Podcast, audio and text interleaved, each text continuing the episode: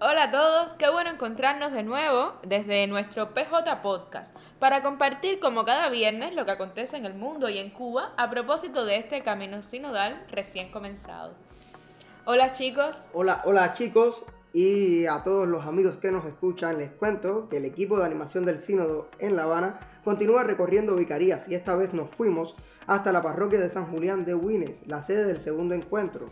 Otra vez se repitió el diálogo, la comunión, la esperanza y un ambiente sinodal que nos recuerda la invitación del Papa Francisco a caminar juntos, cuando él mismo nos dice, precisamente el camino de la sinodalidad es el camino que Dios espera de la iglesia del tercer milenio.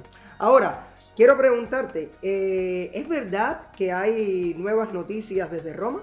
Sí, es cierto, pues precisamente por la importancia que tiene esta primera etapa diocesana, la Secretaría General del Sínodo ha decidido ampliarla hasta agosto del 2022. Antes estaba prevista para el mes de marzo de este mismo año. ¿Y por qué ha decidido la Secretaría del Sínodo prorrogar esta etapa? ¿Hay alguna razón?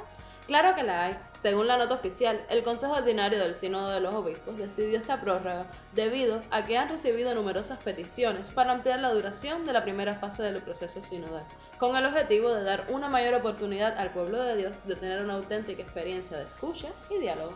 Imagino entonces que han cambiado las fechas previstas para las siguientes fases lo que sería la segunda etapa, o sea, la fase continental, que lógicamente tendrá lugar a la luz de las peculiaridades culturales específicas de cada continente, será desde septiembre del 2022 a marzo del 2023. Y la Secretaría General pide dialogar a nivel continental sobre el texto del primer Instrumentum Laboris. Bueno, después de esta etapa de diálogo, continental, está previsto que los padres sinodales se reúnan en el Vaticano.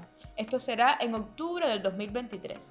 La Secretaría General del Sínodo enviará a los participantes de la Asamblea Sinodal el texto del segundo Instrumentum Laboris para concretar la tercera y última fase de la Iglesia Universal.